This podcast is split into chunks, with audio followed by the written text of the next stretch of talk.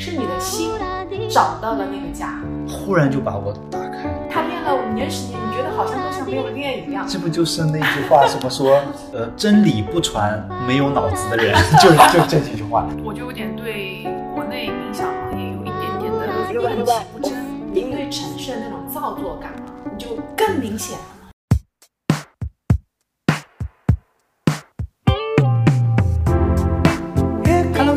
欢迎来到有志青年。这是一档对谈类的节目，每期我们都将跨越年龄、行业、性别，采访各自一方天地中闪闪发光的有志青年。切莫小觑，人之意志。希望这个节目能让你听得开心，有所收获。那我先来为大家介绍一下本期的嘉宾，王清，国内第一位把尼泊尔皇室音疗师带入中国授课，并担任翻译与部分教学。他是近二十年瑜伽、冥想及其传承习练者，跟随上师练习传统多年，将现代科学、医学、量子物理学融入到教学中。他是 RYT 五百瑜伽导师、颂钵音疗导师，目前教授瑜伽哲学、传统瑜伽、阿育吠陀、调息法、音疗冥想及睡眠瑜伽。这期还邀请了另外一位嘉宾 Luke，他练习冥想有五年的时间。本期我们三位共同参与交流。前情提要：本期内容无关任何宗教信仰。那下面我们就开始吧。今天呢，是我们有志青年播客的第一期的正式对谈。然后请到的嘉宾呢，是我之前承诺很久的，也是我做这个播客的初衷。就欢迎呃我们的王青老师和我们观听众打个招呼吧。谢谢大志的邀请，大家好，呃，我叫王青，然后。练习瑜伽，传统瑜伽，然后练习冥想，传统练习，啊，也非常多时间了，非常长时间，将近有十几年，快二十年的时间，嗯，啊，然后很高兴能有这样子的一个机会和平台，跟大家分享这些所有的可能就是还没有被很多大众所了解的一些内容，因为去年去年年中的时候，算是正式进入了冥想和。王晶老师练了很多次，有呼吸的，有有有睡眠的，也有音疗的，然后就到了我的创业的阶段。然后创业的这个阶段呢，算是我人生中的一个非常大的一个阶段的一个转变。有一段时间，我甚至每天晚上会吃褪黑素这这样的东西才会睡着，因为那时候我人的感觉啊，啥时候吃？就是偷偷买了你吃，就怕你担心，因为那个时候我。感觉到的是有很多的事情，我感觉到我的人是一个悬浮着的一个状态，我人就是悬浮着的，那悬浮着的会非常的焦躁焦灼，同时有很多的事情是需要我去以一个有序的姿态去执行去做的。然后那个时候呢，就正好那个卡里面还有很多次的那个冥想的课程，就拉着我的合伙人一起去。线下上王青老师的课，然后那个那段经历可以说是我也和别人说的，就是可以说是就是呃，算是救了我那个时候。就那段时间如果没有冥想的话，如果没有这么正式的并且正途的在学习到冥想的话，那段时间我觉得是会非常的煎熬的，肯定能度过，但是肯定是没有那么好受的，所以。呃，我记得非常清楚，有一次上完王青老师的课之后，我就有点对国内冥想行业有一点点的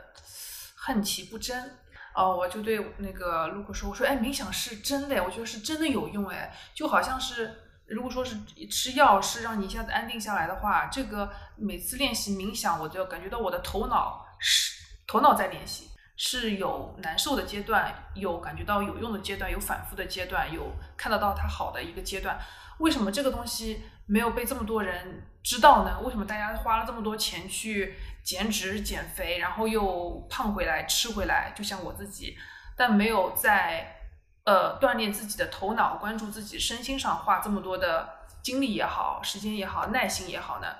并且在中国，我感觉。嗯，虽然有疗愈冥想的这个这种词，包括行业工作工作坊渐渐的起来，但是到底哪个是正确的呢？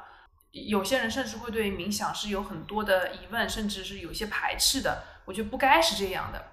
那那个时候我就很想要做一个播客，或者说怎不管怎样的一个媒介也好，要把嗯冥想这件事情，至少在我身上是有一个非常大的一个变化的，也是想让更让更多的人知道。所以时间就过渡到了半年后我的第一期有志青年播客的。呃，嘉宾就请到了王青老师，我也兑现我的承诺，因为这个这个播客的第一期肯定是你不管是什么时候开，但是这个第一期的对谈的嘉宾也肯定是你。我刚刚分享了我怎么接触到冥想的嘛，因为你刚说也练习了二十快二十年的时间，有怎么样的一个契机接触到冥想，并持续练了这么多年呢？嗯，呃，其实最早我是从瑜伽开始练习。然后也是从一个综合的一个就是健身房里面，它有不同的课程，然后其中有一个就是瑜伽的课，啊，也是从那个时候先开始接触到这个，那肯定还是从身体的层面，动作啊这些，嗯，然后后来慢慢的，呃，因为瑜伽的练习里面，最后它会有一个 shavasana 休息的部分，在那个休息的部分里面，最开始的时候啊，我会在。可能就是五十分钟的练习，然后很累了，然后在那个休息里面，可能一开始就是身体层面的放松。嗯，由于你的身体非常累，然后你的大脑就会相对来说有非常短暂的类似停滞的一个状态，好像大脑也跟着一起休息了。嗯，啊，这是最开始的，但是到后面慢慢的，我会在那个休息的呃那个时间段里面，感受到了好像。除了身体以外的更多的意识层面的一些东西，但是那个时候我其实没有接触过任何正式的呃冥想的学习也好，练习也好，所以那个时候其实我不太清楚那个状态，我的意识状态到底是什么。然后后来慢慢的我转到了传统瑜伽的练习之后，包括我因为呃自己是一个非常非常喜欢旅行的人，我就会发现我在很多的。呃，就是旅行的过程当中，然后在旅行的过程当中，很多时候你是面对的那种自然，比如说你在山顶的时候，或者是在海边，或者是溪边，或者林中的时候，我就会，嗯，往往就会停下来，然后就坐在那边。有时候是睁着眼睛看着你眼前的一个可能离你非常非常近，你感觉触手就可以摸到的一个太阳；有时候就是盯着那个溪水。甚至有时候我就会闭上眼睛，啊，这个是我在正式接触到冥想之前，我的日常生活中可能就会触及到的，就会有的一些部分。那现在回想起来，那些其实都可以算是一个冥想前期的一个准备，或者是其实你可以说那个是一个冥想的状态。嗯嗯，当时其实是这样。这种形式慢慢的开始在我的生命当中一点一点出现，嗯啊，以一种我自己不自知的方式，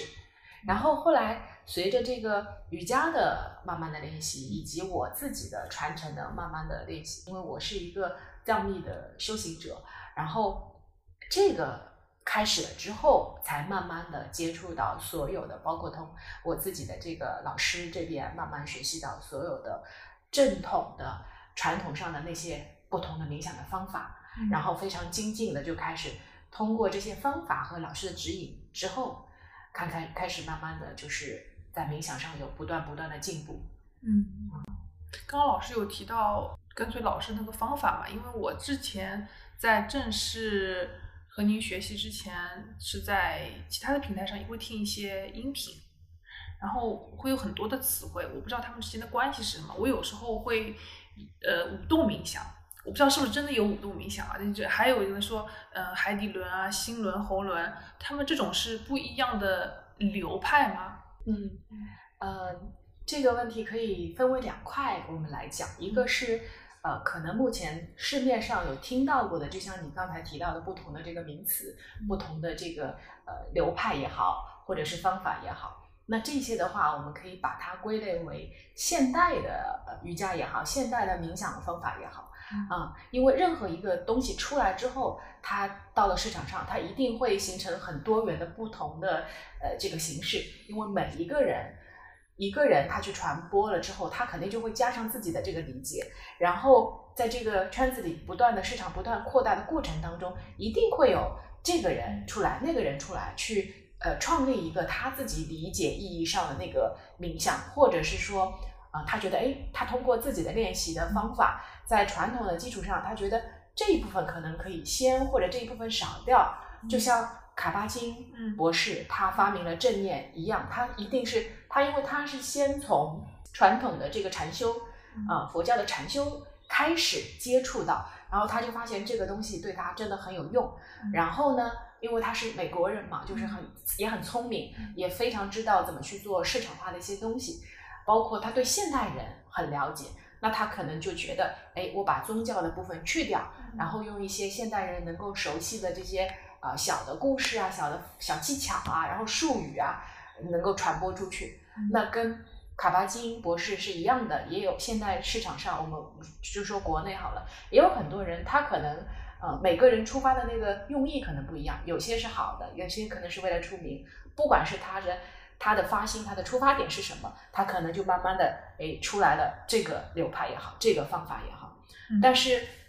这是现代的，嗯那我们回到传统意义上的古代的那些冥想，其实是有很多很多方法的。嗯我们说八万四千法门，有非常非常多的方法，一个传承里面都有很多的方法。那为什么冥想要有那么多不同的方法呢？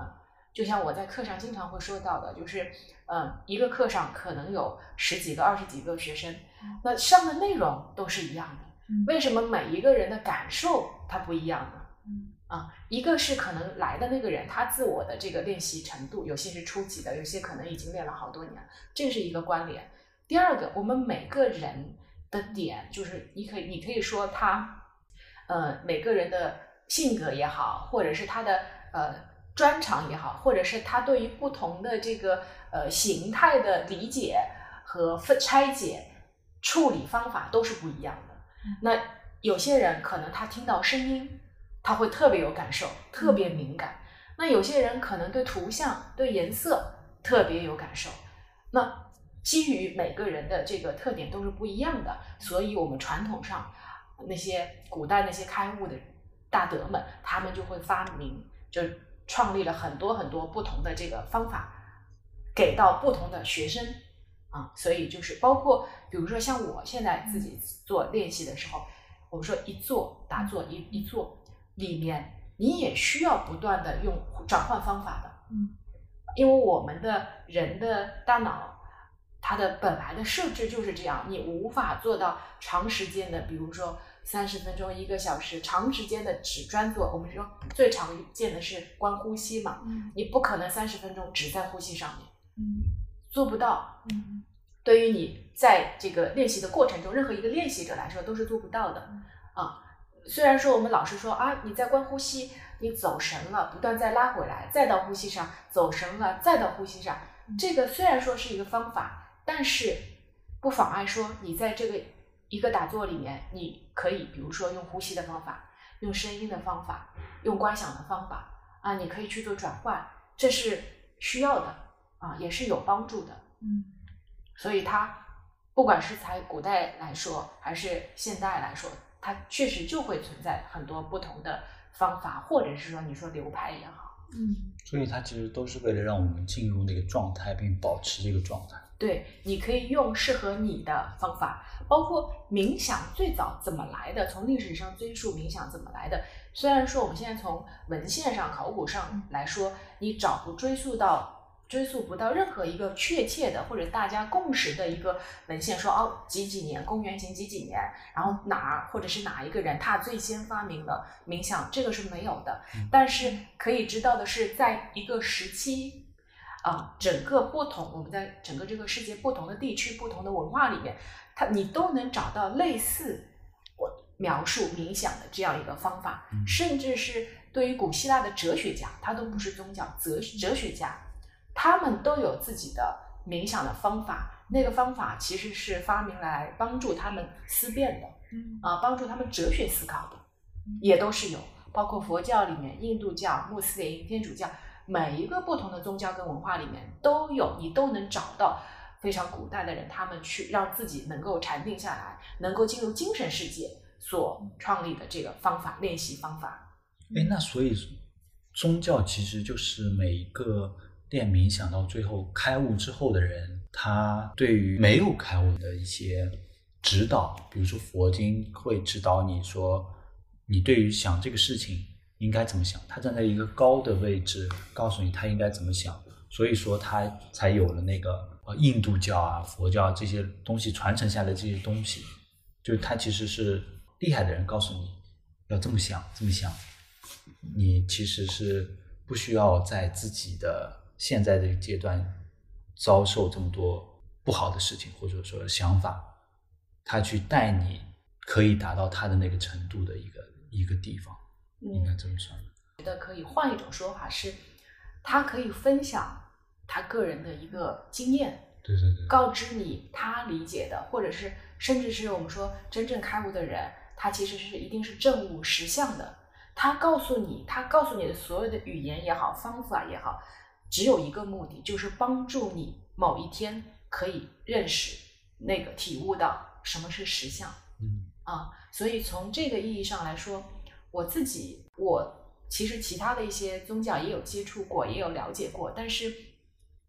我就会发现自己的练习，就会发现现在的这个传承对我来说是非常，呃，是我练接触到的所有的方法，或者是你可以把它理解为一种呃方法论也好，人生观也好，是最究竟的，就是管用的吗？是吗？究竟这个词是佛家的用语，它用大白话就是讲，就是最彻底的。嗯因为以前我可能接触到其他一些，我就觉得，哎，我好像总有，就是好像好像总没有走到那个路的最终的尽头，它好像总是还留着什么，让我有一点点的疑问在那边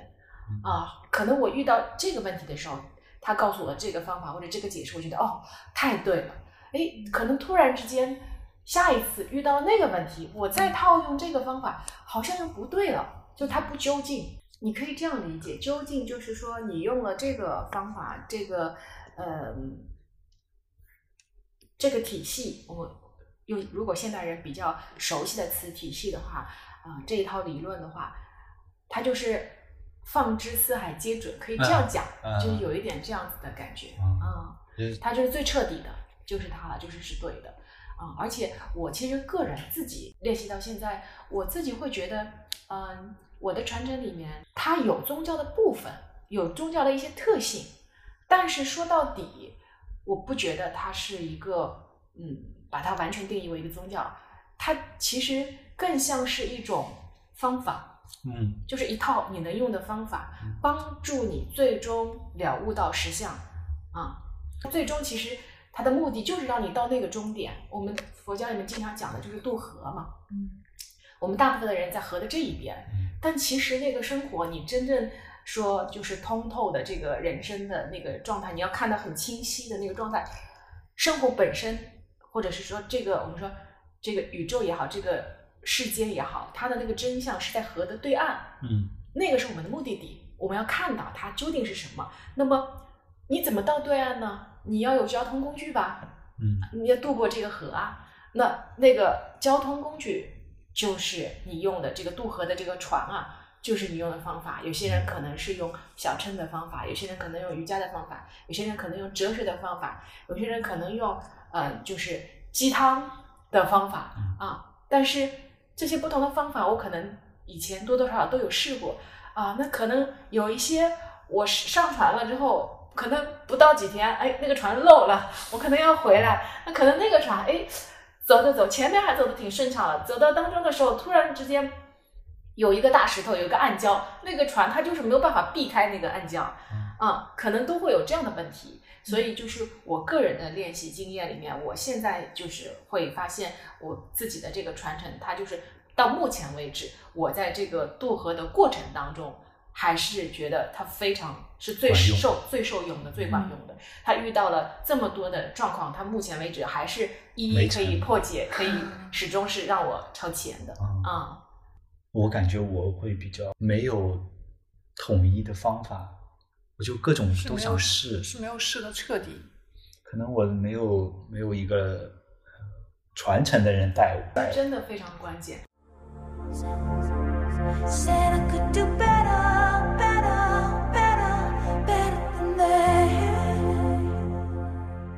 我经常会遇到好多学生来，呃，说的最多的一句话就是老师，比如说他想知道一个什么东西，能不能有什么书推荐？就我们现在其实有一个挺错误的一个认知是，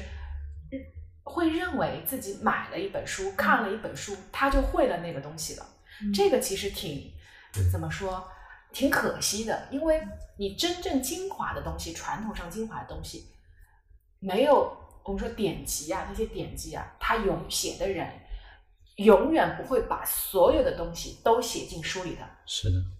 啊、所以那个东西就是要靠你见到那个老师，然后他亲口告诉你，啊，那个是在书以外的，包括书，因为它是一个标准的东西嘛。同样的，我们今天三个人看同样一本书，练同样一套练习，遇到的问题，在过程中遇到的问题一定是不一样的。嗯啊，那么如果是有一个老师的话，他可能同样我们说今天去跟着这个老师，同样练三个月，那可能老师给到你的方法，这个给到第一步、第二步、第三步顺序可能都是不一样的。那给到你的方法可能就是另外一套。嗯好的老师他就是会这样子，他就是会根据学生不同的他的学生不同的状况来给予不同的东西。这个就是一为什么说一定要老师。那第二个的话是，你在渡河的这个过程当中，或者我们举一个例子是说，老师就像是呃你在一个丛林里面走路，那你尽管你有那个地图，但是你不是一个读图的高手啊，他你你不是你自己绘制这个东西，你也是第一次拿到它，嗯啊，你可能就算有了地图，你可能那个这个地图也不是绘制的很精准，而且其实你要知道，原始森林里面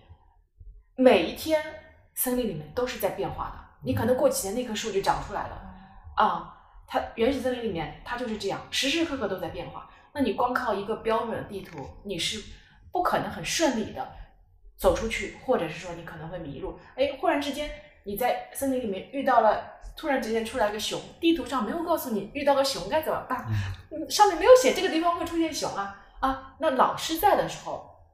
他很大的一个呃重要性就在于说你在练习的过程当中遇到的什么问题，嗯。老师可以告诉你你现在遇到的状况是什么样的，你需要怎么样去应对，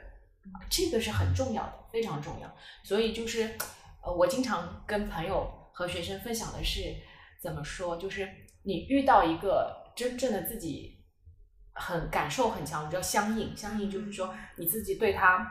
是很有感应的、很有感觉的一个老师，并且能够跟着他学习，这是一个需要福气、需要福报的一个事情啊、不一定有时候找真的能找到，或者真的能遇到合适的人，又又能带你满足你的这些条件，好难，非常难，就像谈恋爱一样。对。谈谈谈恋爱的这个这个这个复购率还是挺挺高的。选择比较多，对对，这个还是像一个人生贵人，对，就这么一条，嗯就就就这么一次可。能有的人一生也遇不到，这是很大可能的。嗯寻寻觅觅也也遇不到。包括包括有些人，比如说，因为学生其实也分嘛，就是可能有些学生，呃，佛教里面说上根器、下根器这种，就是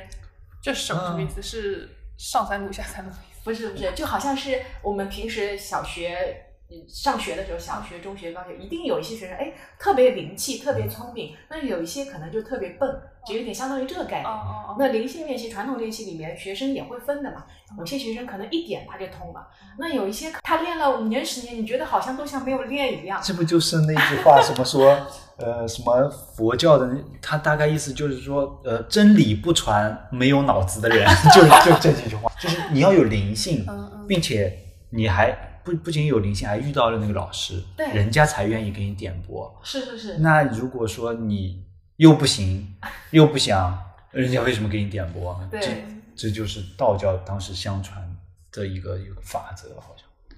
对，所以说，比如说，有时候甚至会遇到什么一个非常有灵性的学生嗯啊，然后另外一个非常非常，嗯、就是，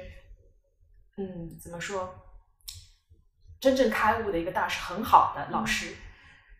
还存在一种情况是，这两个人之间不可能互不相应。嗯啊，所以说你真正找到自己老师真的是非常难。嗯，包括我记得前两天啊、我的一个朋友跟我分享了，我们在讨谈话的时候一起讲到了南怀瑾大师曾经讲过的一句话，嗯、他经常会说，我因为平时我们身边其实我会遇到好多人，他就可能心里一直有一个祈愿说啊。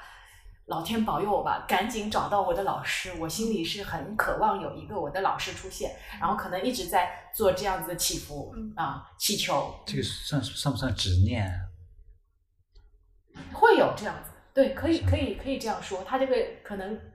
包括可能现在他也会为什么支撑他一直这么想？不是好多人都去看那个吸引力法则嘛？他可能就是教你，嗯你也是这样想，这个是给宇可能宙下订单嘛？可能对，可能就是那个事情就真的会发生，对那他可能就每天都想哦，嗯赶紧让我的老师出现，赶紧让我遇到我的老师。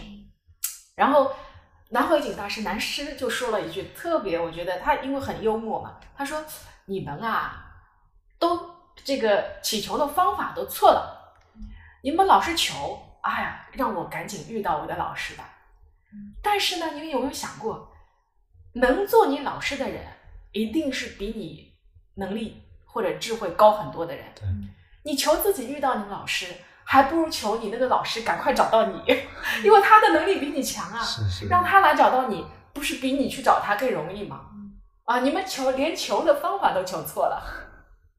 所以就是这个，我觉得还是非常，呃，就是说需要一些福报也好，需要一些运气也好，机缘，但是，嗯，其实它不妨碍说，你如果真的没有找到老师，你自己就不能练。这个其实是两条并进的，嗯，因为一方面你要让自己不断的向那个我们说学校里的好学生靠近，对不对？你要不断的增长自己的灵性练习。然后另外一方面，你在祈求说，哦，你的老师可以尽早的出现，可以辅助你，可以帮助你，这个两个要并进。嗯，我为什么就是自己会整这么一套呢？我就是觉得，我回想以来，我自己经历的这么多年以来，我是没有太好的这个这个运气去遇到这样的老师，或者怎么样，或者是一，就我就希望遇到一个开悟的，或者我就能遇到，所以我觉得，呃，这个事情或许以后有机缘，但是我现在能做的就是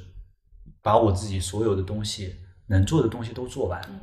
就我现在能做多少，我就把它做完，尽我最大的努力去先往后走，因为后面的事情还在后面呢。你你现在一直想着后面，那你现在就不过了嘛？就每天想老师，就就我觉得这个是可能我心里会留个念头，但我不会强求他要怎么样。或许我我就成了那个开悟的人，我就会这样想，所以我会做很多我能做到这一些东西来帮助。对，嗯，就像很多人，比如说他有一些人，我遇到一些人，他可能会嗯给自己找一个所谓的借口说，啊，我还没有遇到老师，所以我现在可能自己不能瞎练。啊，会有会有，对，但其实你要想，假设说我们说你福气非常好，现在就有一个老师来上门找到你了。对于你这样的初学者来说，一开始他一如果说一开始他说啊，让你一年每天都做十分钟的冥想，一个很简单的东西，就是不断的重复。那你是不是因为他是老师给你的，你是不是说你会想说，我到底是完全的执行老师做的，还是说啊，他可能有个老师跟没有老师，我自己现在先把这个自己的基础或者散乱的心先整理好，好像也没有什么区别哦。你那你是做还是不做呢？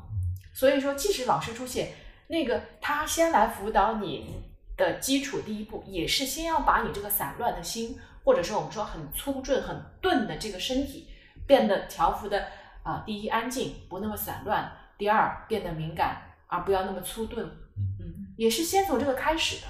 所以说，这一部分的东西，基础的东西，你自己在没有老师的基础上，完全就可以。就像你给自己设定个目标，我三个月每天可能都去运动个身体，不管是走路也好，自己做拉伸也好，或者是做任何喜欢的运动，我运动每天保持，比如说半小时或者一周要有三次，然后每天冥想十分钟，这些是你在不需要老师你就可以去做的。先把自己调平衡了，身心平衡了，然后再去接受我们说老师给你的。如果你真的找到好老师，老师给你的东西就像是什么？就像是精华，嗯啊，就是女生大家都知道，女生的那个什么最贵，就是精华素是最贵的嘛，对对吧？你现在洗第一步脸都没洗干净，你就直接用精华，你是吸收不了的。嗯所以这是老师出现了，你自己先没有把自己这个身体和情绪做稳定了之后，老师给你的东西你也是吸收不了的。事情就实际上就这么简单，就不不会让大家想的那么难。你去做，然后遇到之后，其实它就是一层窗户纸。你遇到老师，或许其实他告诉你答案就很简单。如果说，呃，当然会有那种非常呃高深，让你顿然开朗的那种感觉。我觉得这种情况有，但是一般基础的人来说，遇到的会比较少，对吧？就像你那天听说，呃，是为什么焦虑、路怒，是因为他的心不在这里，在远方，在终点。那句话我还挺喜欢的，嗯就是为什么会有那些呃路怒症，是因为他的心在目的地，而不是在当下。相当于他的心在一个目的地的一个状态，反看他现在困在车里的自己，所以他才他觉得我现在就应该到那儿了，我不应该在这儿，我就出现了反差。不应该在车里。对，嗯，这这这种情况，我觉得会比较少。实际上还是最基础的，就是很简单的一些问题，让你去解决掉现在的遇到的很多事情。嗯，佛经里面有说到，我们说佛陀他最终顿悟的那一刻，他其实当时有个想法是：哇，我现在顿悟到了这个实相，嗯，但是他有个但是，但是是什么？哎呀，但是我没有把这，我没有办法把这个东西讲给世人听，嗯因为他们不理解。就是它其实是一个很简单的一个道理，实际上就是很简单的，就是唯一单一的，就是很简单。但是为什么它就是没有办法告诉世人呢？当你的练习跟你的理解在这个层面的时候，我们说在一楼的时候，其实楼顶是很简单的，啊、你在一楼的时候，楼顶的人告诉你楼顶是什么，如果你从来没有去过的话，你是想象不出来的。嗯嗯，比如说他告诉你楼顶就是一片天空，然后你可能就会用你在一楼的思维，你会觉得，哎，可能吗？就是天吗？不是他们都说啊那里有什么？哎，那个人说那里有什么，有什么什么，那边应该是怎么怎么怎么，它其实是很复杂的。嗯一楼的人是很复杂的嗯。哎，那你到了二楼，这些外在的复杂东西可能会减少一点，就是那些声音啊，你可能会有一点辨别你知道哦，那个人告诉你这个，他肯定是不对的，嗯哦，就少了一点嗯。然后你上到三楼的时候，再少一点，再到上面的时候，那些所谓的外在的影响的这种所有这种装饰的东西，那些呃，我们说，嗯、就是外在的那种声音，其实都会没有，越来越少，越来越少。嗯这个时候，当你外在的声音越来越少的时候，什么声音开始出现了，越来越强？就是你内在的那个声音。最本真那个声音会越来越强。你开始就像你前面描述的，你开始哎打坐的时候，开始能够感知到自己的心跳，感知到自己血流的方向和那个温度、那个运动啊，这些东西会慢慢显现出来。这些东西就是真实存在的，还是本真的东西啊。所以就是为什么所有的传统练习里面，他一开始给初学者在前期，他确实会有很多很多的方法。嗯就是因为那些方法对于初学者来说，他就是需要这样嗯啊，他你给他那个往上的那个东西，楼顶的东西，他理解不了。嗯，到后面好像就是没有了。我们说大道至简嘛，对对最终其实就是很简单的。我练的那个他，到那个后来那个，我是跟着那个引导，他有有一部分领导他就说到这一步已经没有任何方法可以带领你了，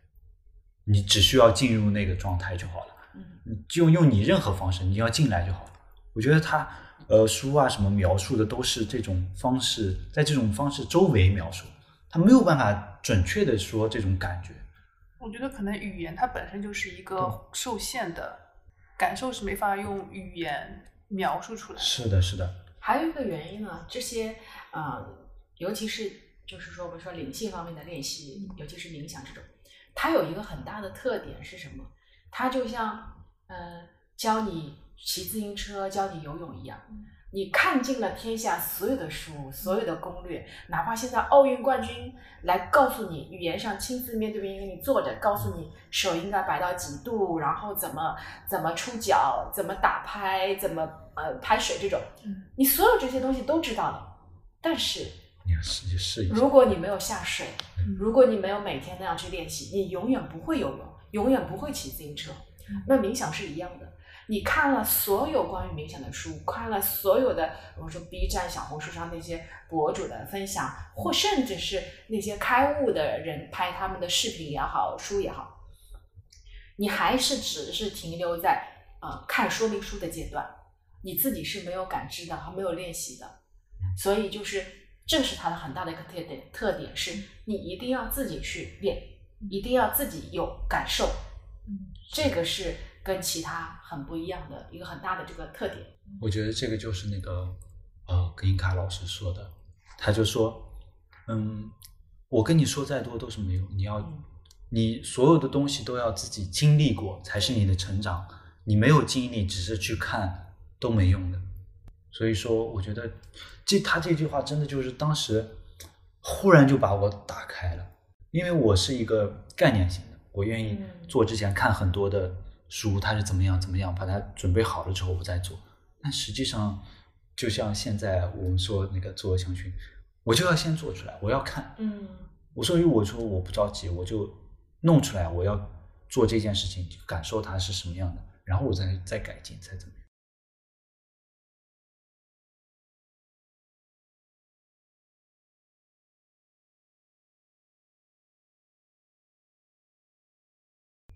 我觉得冥想对现在很多人难进入的原因的话，是会有两个。第一个是它是需要长期主义的，它是需要你先练习很长的时间的。它不是说我吃了一个包子，我吃了第二个包子我就会饱，我就马上会有一个即刻的一个反应的。这个反应甚至是后置的，甚至是我要我大概是呃跟着王晶老师冥音疗冥想的，我记得是第三次，每次的感觉都不一样。到第三次的时候，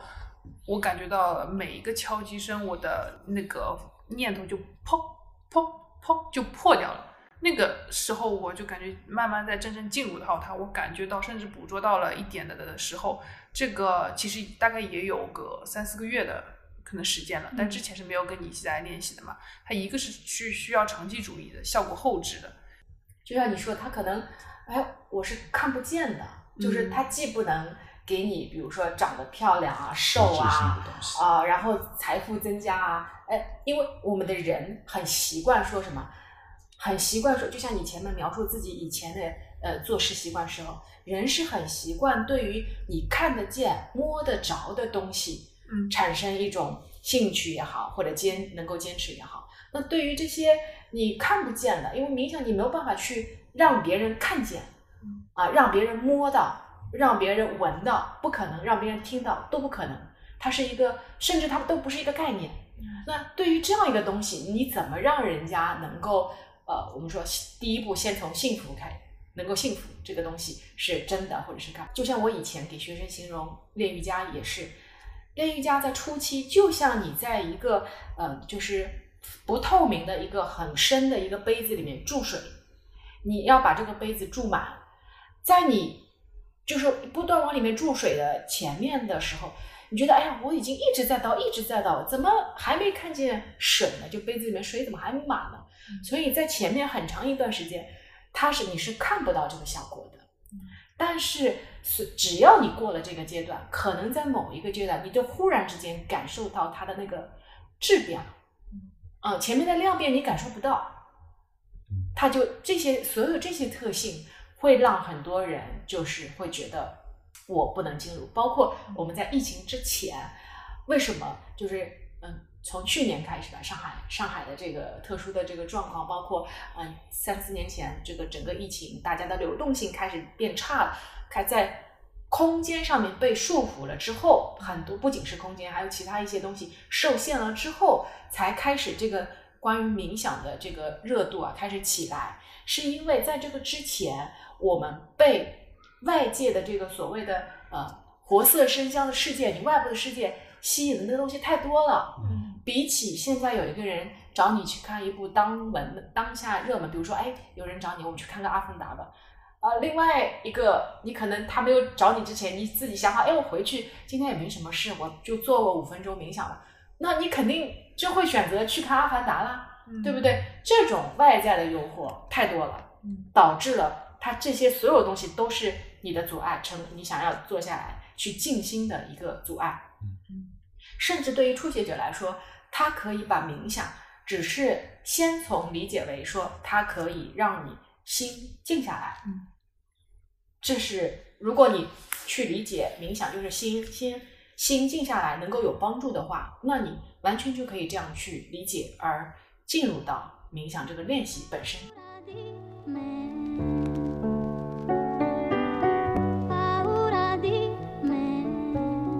哎，我记得当时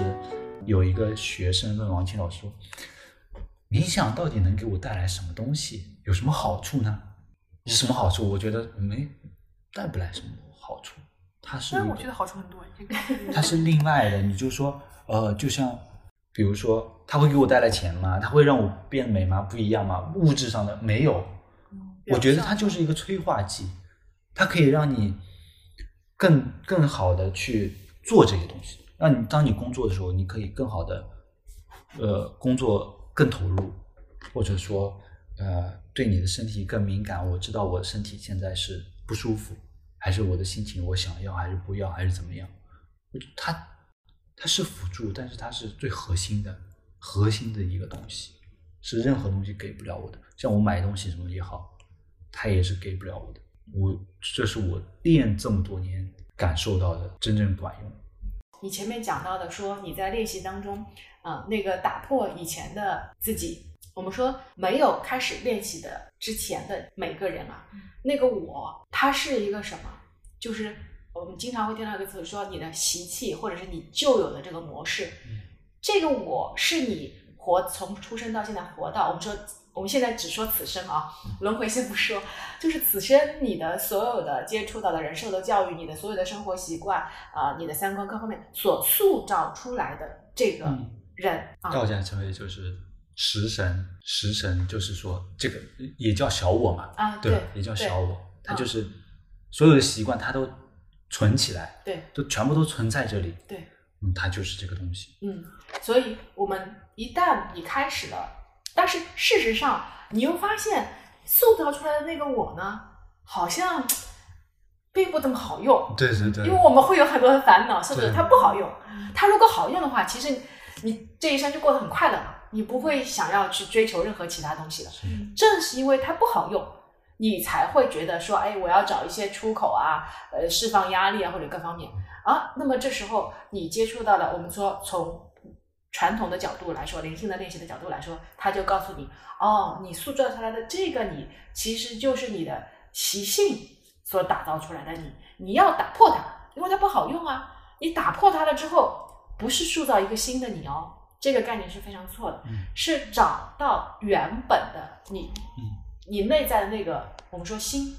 嗯，是跟你的心更接近了，而不是重新这个不要，这个我不要，以前的 A 那个我不要，我要一个 B 的我啊，重生的那个不是这个概念，而是它其实是更像是什么？更像是剥洋葱，更像是你去我们手脏了，你你用肥皂用水去洗手，更像是把你的整个身心去洗一遍。啊，去剥洋葱，一层一层，这一层灰把它剥掉，这一层灰把它擦掉，越擦越干净，越擦越往里走，越擦到后来你就跟自己的那个真正的那个心，它是没有造作的那个心更近了。前面讲到，我刚从原始的雨林里面、原始的森林回来，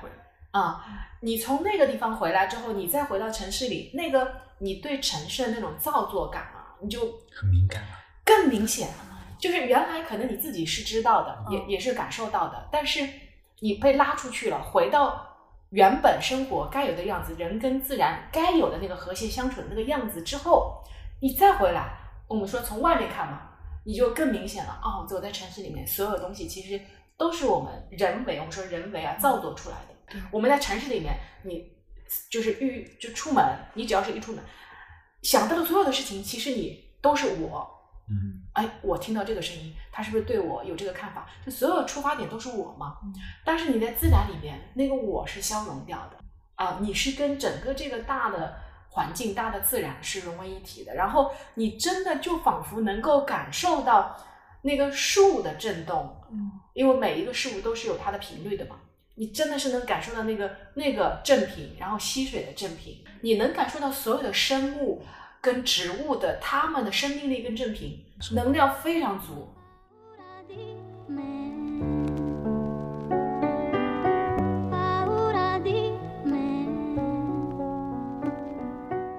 有个词叫无我的状态嘛，所以无我的状态是指，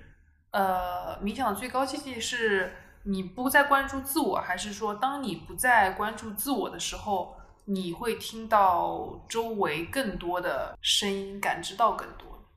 你的觉知会打开，就是所谓的敏感度会打开，嗯。而且这个无我，我们其实要消除的是那个小我，就是那个 ego 啊，嗯那个 ego 是呃，我们练习里面说，其实是你需要打破的，嗯。不是说我不需要 ego 啊，嗯。你在世俗生活中你一定需要用到它的嘛，嗯但是你在精神练习方面，你要接近你自己的心到底是什么样子的时候，你一定要把它，哎，让它先请出去，请出这个房间，你先离开一下、嗯。啊，我不需要你啊，我要找我自己真正的心，包括。你前面我们在开始之前讲到的说，哎，你的头脑什么这种，但是其实冥想本身啊，它不是练你的头脑，它其实是用你的观察和对我们在修你的这个心。嗯。啊、我们在传统里面讲心，其实它是分的，嗯。啊，它有心有分不同的这个我们说层次，嗯。所以就是你要通过你的这个修炼啊，你的练习，你要一层一层的剥开，走到最深的那个层，就是那个心啊，你要看到它，嗯你要观察你的心，自己的心到底是，哎，它是什么运作的，嗯它究竟原本应该是什么样子的？嗯只有精神练习，只有冥想给到你这样一个机会和方法，让你可以这样做，其他没有任何一个方法可以提供你这样子的一个机会。对像道家啊什么，他们讲的是人有啊、两块儿，就是一个是你的元神，一个是食神。食神就是他们称为呃被描述为计算机的缓存，所有它经过的呃经历过的事情，它都会存在里面，构成了你原本的人性。嗯就是也不能称之为原本，就是普通人一般都是你在运转啊什么，其实都是在用这个缓存，你没有动脑子。你的脑子呢在另一边，它需要的就是你平常思考事情不用缓存，嗯。而是真正用你的脑子，用你的智慧去想东西。很多人是被绑架的，嗯。做一些无意识的行为，它实际上是，呃，就是它这种君臣之间互相转换了。嗯嗯，这个就是，嗯，就是我自己练的，你说瑜伽也好，或者是就佛教里面讲的，其实就是业力嘛。你嗯做的所有任何一件事情，它都是成为一个你的业力，业力就是存在那边的。对啊，然后当然业力就是你只要做，它就有业力，就是你你写你只要对你只要运行，它就有一个缓存嘛。所以我们电脑，如果你多的话，电脑不是就要清理你的缓存嘛？那业力也是的，但是业力其实我练习的这些瑜伽也好，佛教也好的传传承里面也有讲，就是业力它也分好的跟坏的。那么你怎么在练习过程中，其实你要一方面去处理和打破这个业力对你的限制，嗯，所以你就不再像你讲的，你用缓存去行事去做事情，那么你更接近原本的那个，你说原生也好，其实我会觉得不同的这个呃宗教也好，文化也好，他讲的东西，最终你都能找到相应的对。部分，嗯，对他们其实都是那个大道，讲法最后的大对道，讲法不一样而已，分类跟什么一些描述不一样，对对对。都是为了那个大道。对对对，是的，是的，是的，冥想有上升通道嘛？因为我们做呃呃，比方说做广告公司啊，像传统的广告公司，它都的那个晋升通道非常的清楚，你要先做到 A E S A E 啊 A E S A E AM A M A M 就是经理，然后还有是 S A M 高级经理，然后再往上走的话，就是可能上海区的一个客户大客户 K 部分的负责人，然后再是 CEO。那冥想的话，有没有一个上升的通道呢？嗯，我自己的一个经验和感受是，我会发现，如果一个人他只是很单纯的练冥想方法，比如说，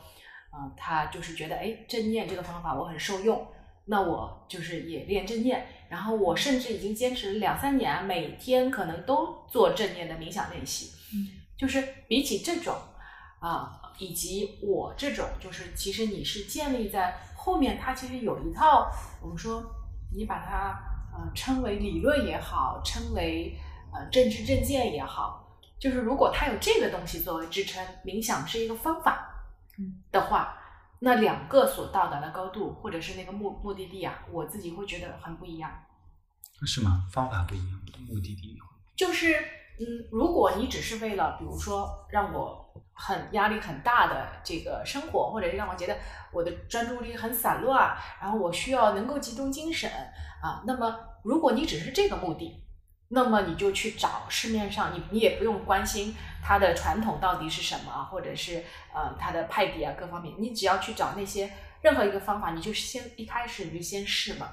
不同的方法，你觉得哎这个方法我就很容易进入，让我很能够安静的下来，能够坐得住，你就去练那个方法就好了。然后给自己设定一个大概的这个计划、练习计划目标，那么你就能发现，对于这一类人来说，你就发现，随着你的练习的不断深入，哎，第一个你没有那么散乱了，你可以集中精神了啊。然后你可能像今天那个学生，他可能就是经常会嗜睡，睡要睡很久很久，但是呢，他即使睡了十二个小时，起来之后也会感觉没有得到像充电充饱之后那种精神焕发的感觉，反而可能有时候会更累。那么你冥想了之后，你可能会发现，哎，你的精气神也开始变得好了。那么对于他的目的只是这样的话，那这个就够了。那那个可能就是他的所谓的上升通道，就是第一步，他可能先觉得我坐不住，嗯很容易分神。第二步，他可能到了，哎，我现在不但在练习的时候，我可以坐得住了，就是不被身体干扰了。我同时可能我平时在生活当中，哎，我看人的这个态度啊、角度啊，好像也有点变化，但是好像也说不太清楚。我可能看事物更，嗯、就是顺畅啦，或者是更舒服啦。然后可能再往上，我不但可以坐得住，我甚至好像有一点身体上的这个感受。比如说，我觉得我一坐，觉得啊身体非常通透，很舒服啊，或者是因为每个人不一样嘛，那有些人可能身体上啊有一种说，哎，我感觉到好像有能量在流动啊，或者是说，我觉得我头顶就是有开合啊这种这种有段时间我觉得自己要长脚了，这，两边这两边感觉很胀，就要往这顶长脚了。所以就是你你看嘛，就每个人就不一样，而且，嗯、这个这个也是说回来岔开岔开一个话题，就是也是说到呃以前练习的时候，你会看到一些书里面描述，哦那个什么瑜伽师那个修行者，他好像是有一些所谓的黑魔法啊，什么呃能够水上走啊，能够什么千里眼或者干嘛，这个就跟一个从来没有接触过、听到过冥想的人，你现在跟他讲，你说哎，我坐在那边，然后就坐着，眼睛闭着，我能感受到我头上长角，他会觉得你是不是疯了？对对对，你是不是神经？对，其实是一样的，就跟我们去看那些典籍里面的那些 yogi 瑜伽士，他们描述的那些我们不太能够体悟到的，呃，我们认知范围以外的那些描述，其实是一模一样的。所以就是对于这个这一部分的人来说，我觉得那个就够了。嗯，你就是找到你自己受用的方法，也不用特别关心它的传承啊或者怎么样。受用对你来说受用，这是第一要原则，你就去练就好了。那么对于另外一部分人呢，他可能是有一些灵性追求的、精神追求的。对于这部分来说，我会觉得，如果你能够你的练习，它的根基啊是能够在正知正见的这个正道上面的，那你就能走很远。回到冥想这个方法来说，它大概的一个步骤可能也就是先会从身体层面嘛，你身体层面先有感受。比如说有些人刚开始练习的人，第一麻是一个很普遍的感受，甚至有些人会觉得他坐在那边好像身体是会有旋转嗯啊，不稳定有旋转的感受，这些都是初级的人会有的一些感受，或者是说他会觉得，哎，一坐下来老是觉得，哎呀这边痒那边痒啊、就老是很想去抓，这些都是干扰的因素，因为你就是不安定，它不安定嘛啊。等你过了身体层面的干扰之后，包括我们前面讨论的，你腿麻的这个，一定要冲破它，啊，冲破这个，千万千万不用担心，你坐在那边不动，你的膝关节会受伤，千万不要有这个担心，你一定要冲破。第二个，到了第二个层面，可能你就会有一些感受上的层面了，从身体到感受，比如说啊、你会觉得有暖流啊，啊，嗯。或者觉得想要流泪啊，或者觉得背后就是从你的这个呃屁股这边呃往上好像有一股能量热热的往上升啊，就是所有这些都是你的感受层面的一些东西啊，可能会有些人就会进入到这样子，那么可能这个其实是真实的，是你身体层面真实的一些感受。那可能在网上就是有一些人他会有一些呃说啊，我看到了呃什么，比如说我看到了佛陀，或者是呃我看到了什么什么，就是那哦些、那些东西。当然，如果你是